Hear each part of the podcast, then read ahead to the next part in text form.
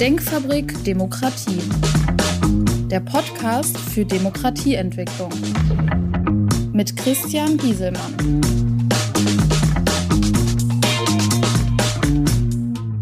Hallo, mein Name ist Christian Gieselmann. Ich beschäftige mich mit Themen wie Politik, Wirtschaft und Gesellschaft unter dem Aspekt Haltung und Verantwortung. Alles aus Sicht eines Ingenieurs auf die Themen der Zeit mit der Intention, Lösungswege aufzuzeigen. In meiner letzten Folge habe ich mich mit dem Industriestrompreis auseinandergesetzt. Mein Thema heute? Elektroautos als Energiespeicher. Hierzu eine Einleitung. In meiner letzten Folge hatte ich darüber gesprochen, dass Elektro-Batteriespeicher ein wichtiger Baustein für die Energiewende der erneuerbaren Energieerzeugung sind. Bei Überproduktion von Strom wird dieser gespeichert und bei Unterdeckung des Strombedarfs wird dieser Spitzenverbrauch ausgeglichen. Die Kapazität aller Stromspeicher ist somit genauso wertvoll für die Energiewende wie die Produktionsleistung von erneuerbaren Energieerzeugern aller Windkraftwerke oder Photovoltaikanlagen. In Deutschland werden immer mehr Elektroautos zugelassen. Es sind bisher zwar auf deutschen Straßen erst gut zwei Prozent E-Autos, aber die Zulassungszahlen lassen erwarten, dass dieser Wert sich jährlich deutlich erhöht. Auf lange Sicht werden nur noch E-Autos zugelassen.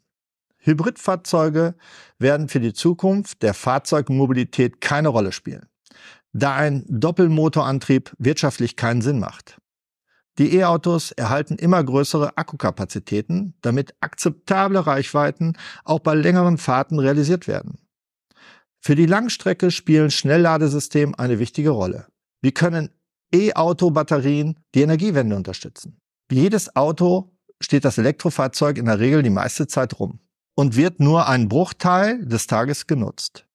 Da die Akkukapazität für 200 bis 500 Kilometer ausgelegt ist, der Normalbenutzer aber nur einen kleinen Teil davon täglich benötigt, kann mit den Kapazitäten, die ungenutzt vorhanden sind, viel erreicht werden, um die Spitzen in der Überversorgung und in der Unterdeckung des Strombedarfs zu kompensieren. Wenn die E-Fahrzeuge alle eine eigene Ladestation haben und diese beim Parken mit dieser verbunden sind, dann gibt es die Möglichkeit, Strom in die E-Auto-Batterien zu laden oder sogar im Bedarfsfall aus den Batterien wieder zu entnehmen. Ist diese Infrastruktur schon überall vorhanden? Primär fehlen Ladestationen, so dass jedes E-Auto, wenn es nicht fährt, an einer Ladestation angekoppelt ist.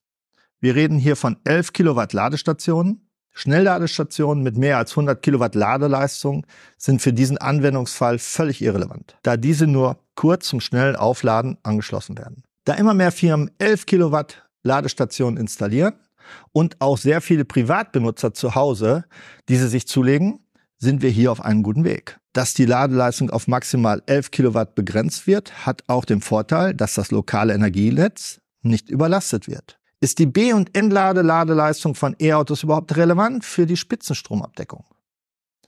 Hier muss ich zur Verdeutlichung einige Annahmen machen. Die Akkukapazitäten bei reinen E-Autos schwanken zwischen 20 und 100 Kilowattstunden.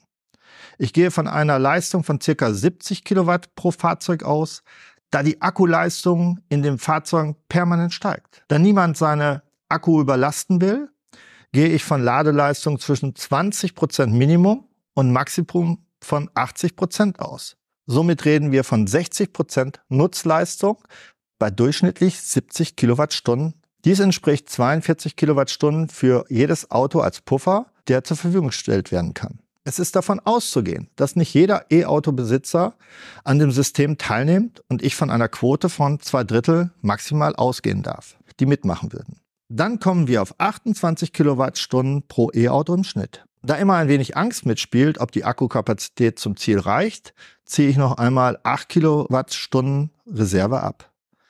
Die eigentlichen Stromspeicherleistung pro Elektroauto liegt somit im Schnitt bei 20 Kilowattstunden pro Tag, wenn wir von einem Lade- und Entladezyklus ausgehen.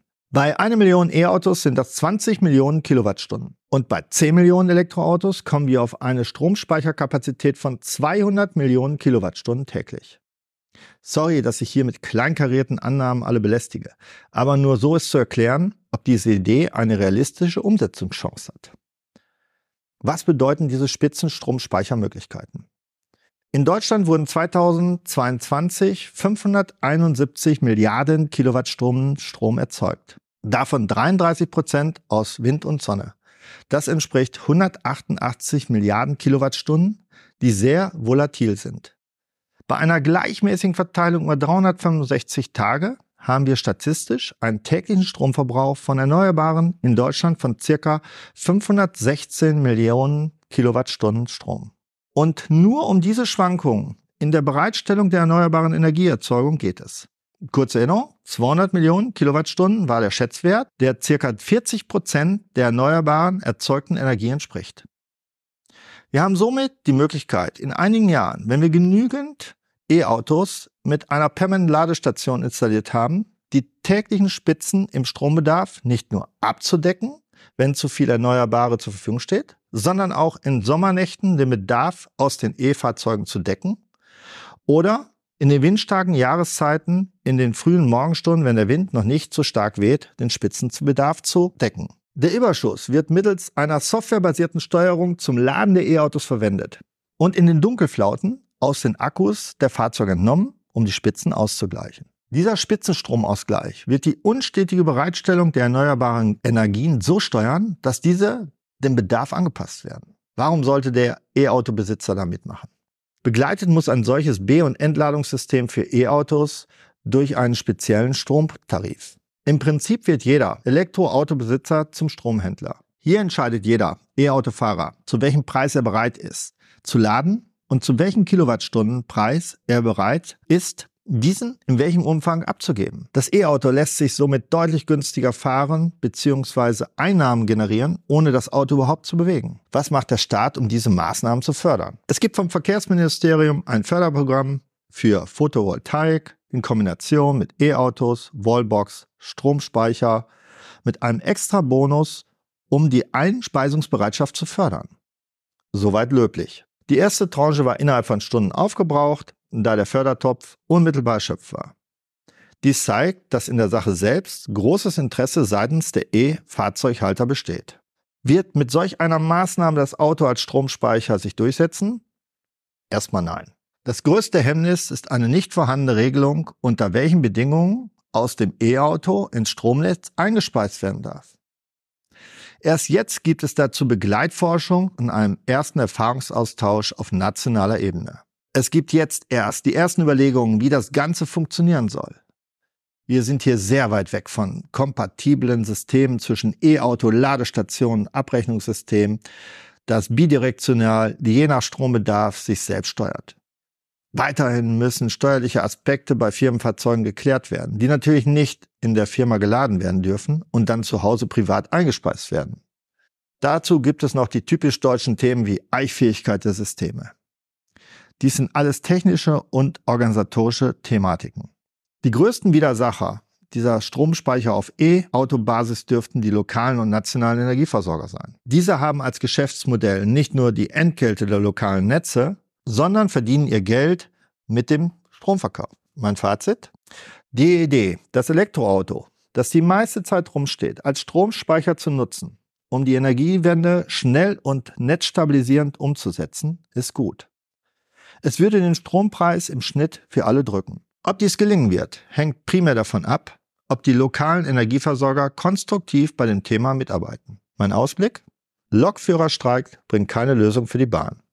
Auf diesen Punkt gehe ich in der nächsten Folge ein. Ich bedanke mich fürs Zuhören, freue mich auf ernst gemeinte Rückmeldungen, Kontakt über meine Shownotes. Ihr Christian Giesemann. Das war Denkfabrik Demokratie. Feedback per Mail oder auf www.denkfabrik-demokratie.de.